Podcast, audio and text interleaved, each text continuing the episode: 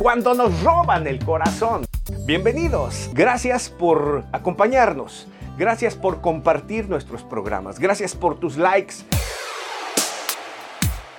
Una de las noticias con las que termina el año 2022 es la siguiente. Sucede en Santiago de Cuba, en un hospital médico quirúrgico. La nota decía, detienen a dos trabajadores de este hospital con posesión de dos corazones posiblemente humanos. Así, la nota así. Ya la Policía Nacional Revolucionaria está investigando el caso porque posiblemente se trata de tráfico de órganos. Pero puedes imaginarte, la nota es dos tipos trabajadores de un hospital médico Continuará. en Santiago.